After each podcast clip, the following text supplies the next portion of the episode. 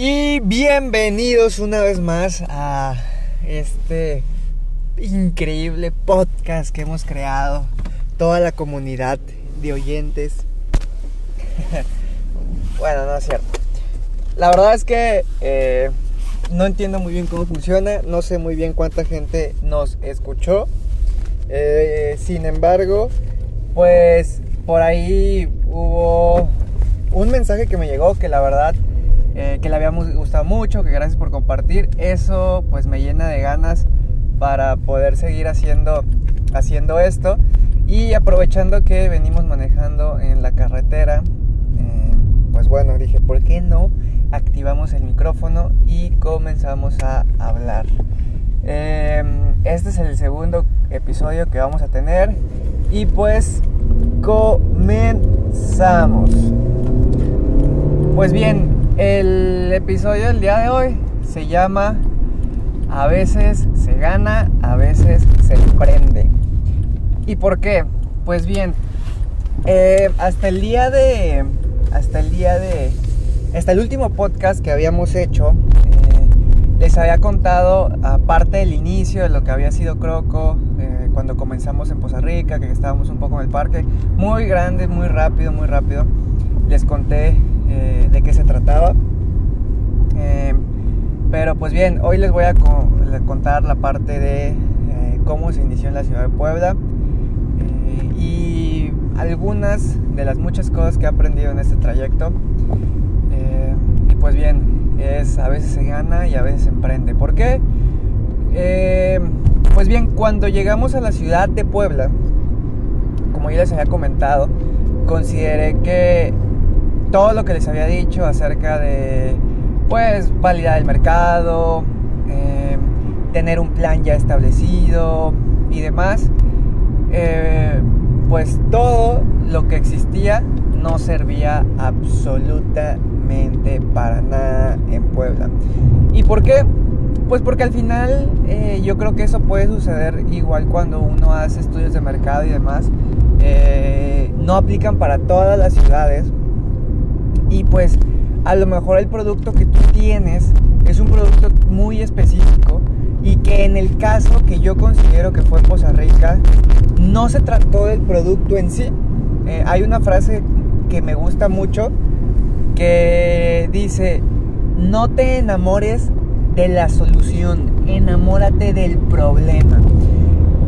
Cuando estábamos en Poza Rica, pues la verdad es que me encontraba enamorado, enamorado de lo que venía siendo para mí la solución, la cual era eh, calistenia, ¿saben? O sea, yo pensaba que eso era la manera de entrenar diferente, la manera de motivar a todos a hacer ejercicio y demás. Eh, pero estaba sumamente enamorado de, de lo que yo consideraba la solución. Cuando llegas a la ciudad de Puebla te das cuenta que pues en un mercado más competido, ¿sí? En el que puedes ir a cada 1.5 kilómetros puedes encontrar un gimnasio y de cualquiera de las gamas que pueda haber, que ahorita les voy a contar un poquito de cómo se divide. Eh, y pues te das cuenta que la gente tiene muchas, muchas, muchas oportunidades, ¿no? Entonces, cuando comenzamos, eh, al, que de todas maneras tuvimos buen arranque, por ahí les cuento un poquito, nosotros abrimos en noviembre y pues obviamente para el mes de diciembre no vendimos absolutamente nada, eh, básicamente yo tuve que abrir el gimnasio de la mañana a la tarde y de otra vez la tarde, noche, todo el día, además de seguir haciendo eh, los trabajos que tienes que hacer, no solo como dueño de gimnasio. Pues bien, eh, comenzamos en enero, en enero pues tuvimos buen arranque. Sin embargo, otro de los errores que cometí a la hora de comenzar fue en rentar un local sumamente grande para lo que yo, para lo que yo necesitaba. En este caso, por ejemplo, eh, pues era un local de 300 metros cuadrados, eran dos pisos, tenía un rooftop. Y les voy a decir algo, cuando vamos a abrir un negocio, muchas veces nos gana la parte del ego de decir, es que mi negocio tiene que estar bien bonito, o sea, yo no puedo, yo no puedo tener esto, ¿no? Y, en lugar de, meterle, eh, pues, ¿qué les gusta? A lo mejor necesito empujar mi negocio y decido comprar un iPad cuando a lo mejor funciona una Lenovo, ¿no? Que es más barato. Pues bien, aquí les va el primer consejo de este podcast y ahora sí que trasladado a la teoría que es sumamente importante. Existen, eh, a la hora de, abrir un negocio, existen dos tipos de competencias que es muy importante que tomemos en cuenta. Existen, eh, o cualidades, las cualidades competitivas y las cualidades comparativas. ¿sí? Y les voy a explicar un poquito de qué trata esto. Las cualidades comparativas son aquellas cualidades que tienen muy... Eh, que son físicas y que son muy fácilmente reemplazadas en el tiempo. Eh, un ejemplo de esto, lo que yo les decía, eh, si nosotros vamos a de nuestro negocio a decir que tenemos las mejores tablets del mercado, ¿no? los, lo manejamos con la mejor tecnología del mercado. Por ahí muchos gimnasios hacen eso. Eh, por ejemplo, ahorita hay una de moda que se llama Myson, que pues usan monitores, eh, monitores cardíacos, miden cuánto, cuánto este, gastas de calorías, etcétera, ¿no? Y mucha gente, o todo este tipo de gimnasio se siente muy orgulloso de decir, nuestra tecnología es la nueva y que no sé qué. O sea, ¿por qué? Eso existe desde hace como cuatro años y fácilmente yo puedo nombrarles cuatro gimnasios en los cuales existe ese tipo de tecnología. Primer punto, es caro. Segundo punto, no es su tecnología. Tercer punto, ¿sí? Eso no los vuelve diferentes, ¿sí? Eh, otra cosa que puede suceder es que ese tipo de cualidades comparativas es en base a instalaciones. ¿Qué son las instalaciones? Pues que a lo mejor la verdad es que los baños están más bonitos, que la barra no es de tabla roca, la barra es de mármol eh, y mil cosas y demás, ¿no? Eh, la verdad es que es algo que sí va a atraer a la gente, eh, pero sin embargo no es algo por lo que la gente a lo mejor puede tomar una decisión al 100%. ¿Por qué? Existen los otros tipos de cualidades, que son las competitivas. ¿Cuáles son las cualidades competitivas? Son difíciles de alcanzar y perduran en el tiempo. ¿Qué quiere decir esto?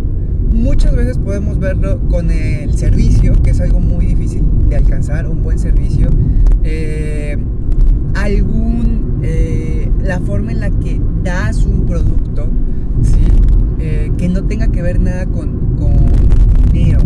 Miren, si yo les puedo decir un ejemplo más, más, más, más, ahora sí que ilustrativo, puede ser de la siguiente manera. Imagínense a la persona eh, si eres hombre o mujer, la chava o al, chico más guapo que pueden imaginarse, ¿no? Y pues definitivamente, eh, pues a lo mejor este chico o chica, si es chico, imagínense, puede tener un Audi, ¿no? Imagínense el Audi que quieran, el carro que quieran. Y pues súper galán, la verdad, muy guapo. Eh, ¿Y qué va a pasar? Pues bueno, vamos a decidirnos por esa persona porque me ofrece algo de muy alto valor económico y de eh, pues ahora sí que es una persona que es atractiva pues bien eso no es sostenible en el tiempo ¿por qué? porque en algún momento va a envejecer o incluso puede engordar o pueden pasar mil cosas ¿sí? y ¿qué pasa con el carro? pues el carro lo puede perder, le puede ir mal, le puede lo que sea, ¿no?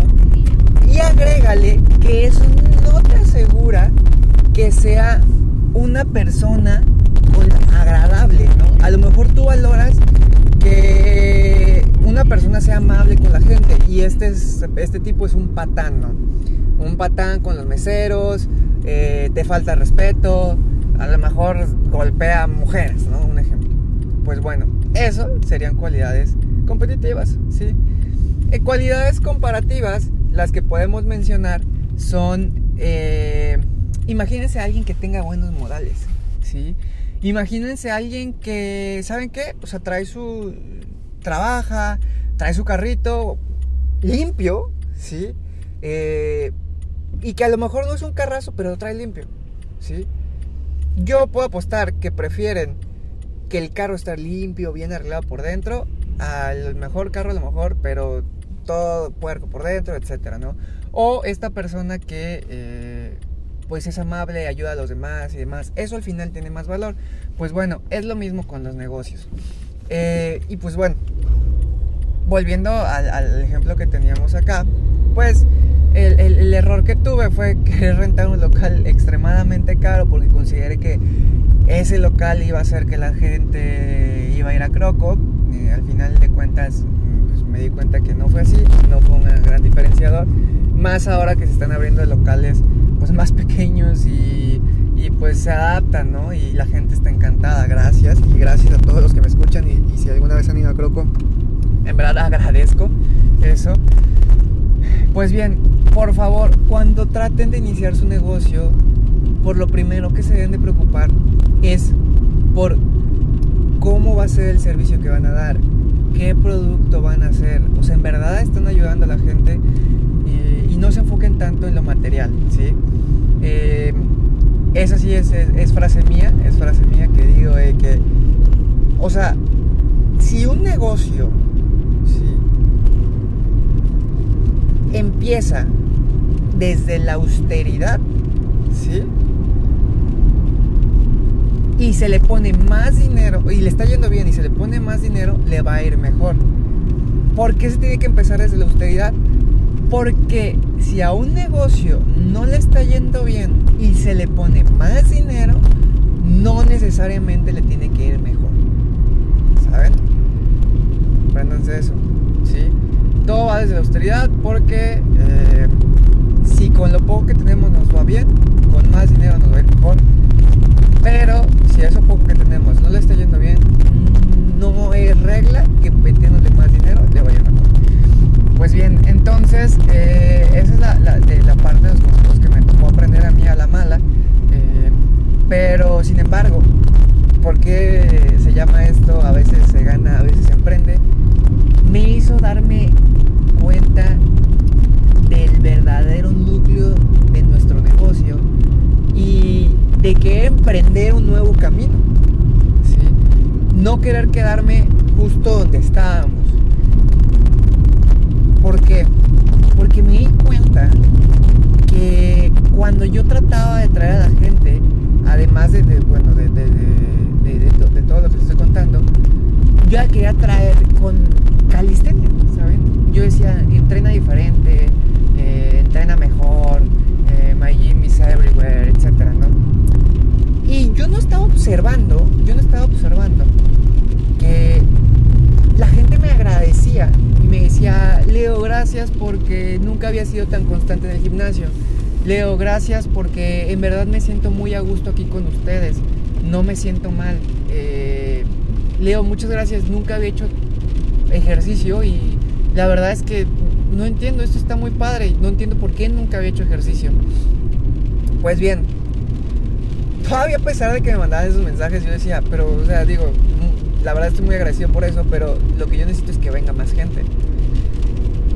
Ahí fue cuando que decidí cambiar un poco esta parte del concepto, decidí escuchar al público que yo tenía y la gente lo que agradecía no era qué estaba entrenando, la gente agradecía cómo le estaban tratando, cómo les hacíamos sentir, cómo generamos ese vínculo con ellos. Entonces, eh, al darme cuenta de eso, decido cambiar todo y no anunciarlo de la manera que lo estaba haciendo, ¿saben? Que era como eh, entrena y un güey super mamado haciendo cosas súper difíciles, que yo creo que fuera de motivar a la gente hiciera ejercicio, decía, yo nunca voy a poder hacer eso. Y empezamos a partir con el dicho de ya es hora de que disfrutes entrenar.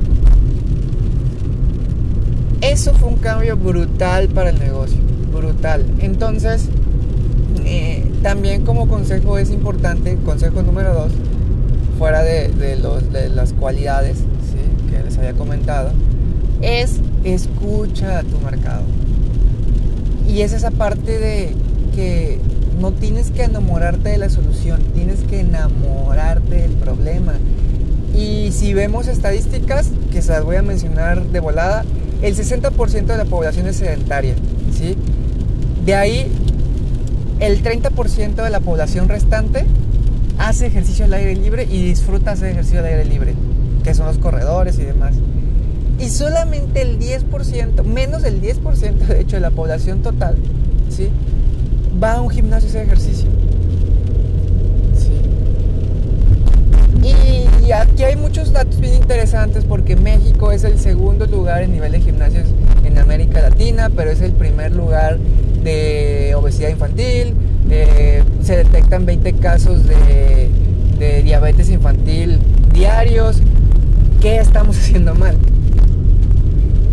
Y aquí es cuando yo me pregunto y digo, quizás no se trata de hacer algo nuevo.